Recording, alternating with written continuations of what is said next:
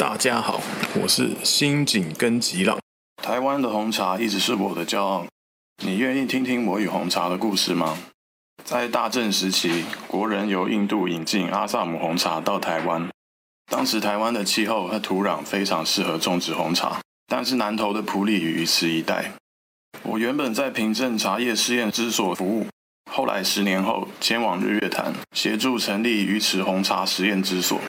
当时的恶劣环境，我的儿子与妻子相继过世，虽然悲痛，但是我没有继续放弃培育美味的红茶。好不容易在鱼池乡建立奇兰式红茶厂，推广红茶种植。